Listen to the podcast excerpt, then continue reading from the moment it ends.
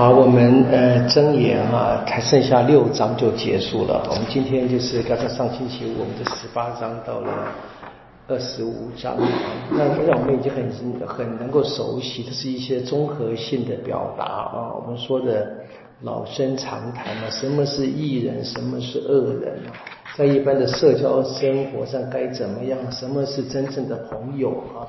那么该什么是要小心的？不要跟别人哈这个任意的交往等等的，应该勤劳孝顺啊，做人正直等等的，不要太太爱喝酒等都有，这不用说太多嘛啊，都是明白的。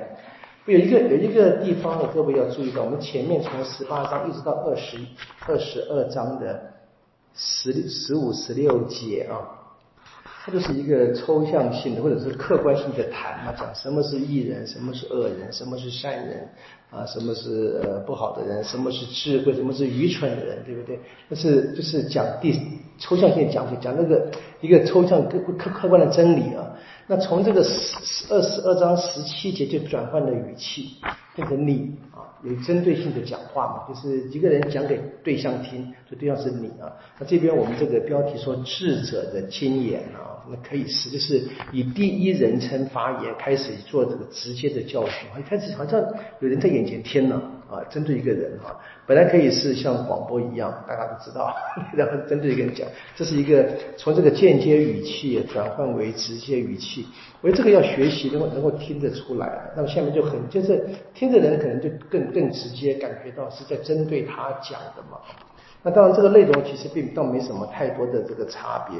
那我们注意到很多的重复，比如说我们在这个二十三章谈到要劝人戒酒嘛，就是不要就不要不要太贪杯的意思啊。但是呢，在二十章已经谈过这个主题了，我们前面也谈过，就是它就是一样的话，就是可以看见我们说这个呃。怎么讲？说这个老生常谈，或者什么刘姥姥裹脚布又臭又长，对不对？这描述都是反复的重复讲的一些话。但是我们知道为什么重复讲？因为听的人一直不改。我们我们这些话我们都知道，对不对？那你看我们多少人中招，对不对？哈，我觉得这是自己，对不对？有几句很有很有趣的，这个这喝醉的人说什么？很很很棒的描写啊，在这个二十三三三十五节啊。人打我我不痛，人捶我我不屈。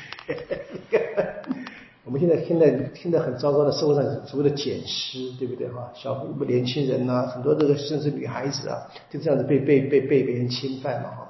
毒品啊跟酒精嘛，都是其实你就就是我们讲的很多就就不听嘛，或甚至于父母亲都无法无法这个接受。我最近看那个社会新闻，说一个一个不知道一个一个网络朋友怎么样，一个男孩子，然后这这是个年青少女，然后常常在那过夜。那个女孩的妈妈也奇怪，告诉她这女孩才十五岁哦，意思是不要侵犯她。你怎么这这这怎么这样就够了呢？啊，我们现在就是有时候社社会社会上的这个生活的方式，就是让我们这个老 Coco 啊，感觉是无法理解。啊，怎么会这母亲会这样，或者说容忍一个青少年的年纪的女孩带一个男人回来过夜，说借住房间啊，奇怪，啊，我不知道这个是是怎么样办。就你可以看见，就是我所说的啊，我想我们读这个东西是要明白，就是自己该设法看看自己发现有什么有问题的话，该改善。那这边这个前面这个讲的第一人称的讲法，针对这个听众是你，那个你是谁呢？他任何一个听众没有说太多嘛。那这边又出现一个有趣的是二十四节、二十四章的二十一节哈，突然出现个我儿，变成好像变成父亲对孩子的教导了嘛？啊，注意到了吗？那 个我又出又出现了很奇怪的，但是你注意到他这讲话的语气，就让人发现哦，这好像是一个父亲。教导孩子嘛，哈，那我们就是不知道了。现在的现在的家长们对教孩子也感到很困难的，们老师也是一样，因为政府很多法令嘛，对不对？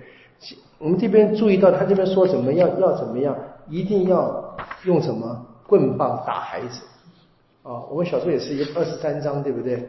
他说二十十二节嘛，对孩童不可十三节，对孩童不可忽略惩戒，用棍打他，他不会死的。啊，你用棍打他是救他灵魂免下阴符，今天还得了？这个这 对不对？这个霸凌对不对？或者是虐待孩子，当然，当然这个社会的环境不一样，我们也不不赞成说什么太严重的体罚，不太应该。但是很多知识大家都明白，在教教导上面啊，这的确是政府的法规是非常难以面面顾到。我们人还是看，人还是看家家庭嘛。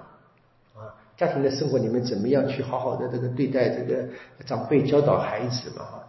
那这边有一个比较有趣的是，在这个二十四章的快结尾二十九节有一段话说，这个你不可以说人怎么待我，我怎样待人啊？照人之所行，我向他还报。你这边好像开始对那个我们所读过的在梅瑟武士里面这个以牙还牙，以眼还眼开始修正了。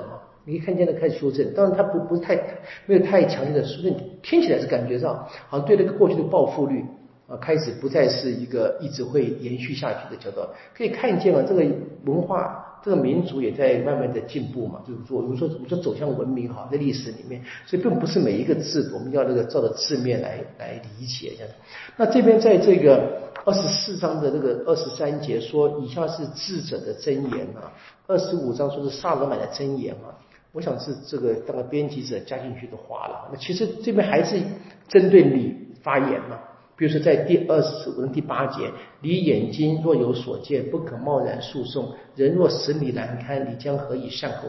都还是你嘛，所以它针对性。到了二十五章的最后一段呢，十六节还是说嘛，你如果找到蜂蜜就应该吃，怎么样？有节制，按着食量啊，不要吃到吐。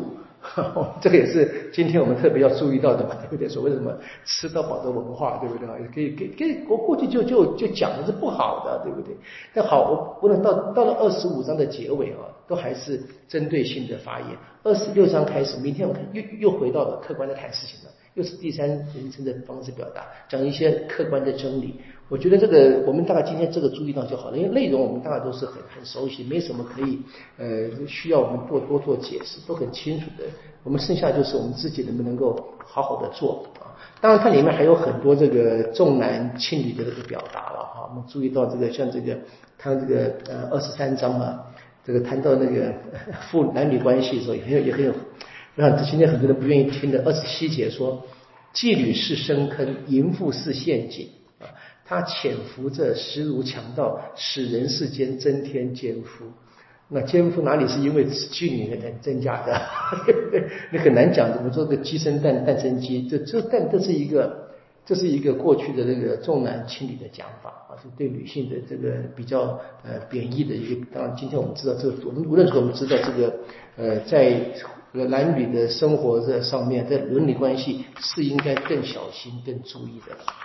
好，我们明天就是还剩下六章，我们就明天我们就一天读三章，两天可以结束这个真言啊，这样子好。我们今天就到这里哈。愿光荣归父，即是善神，起初如何，今日依然，直到永远。阿门。好，谢谢大家。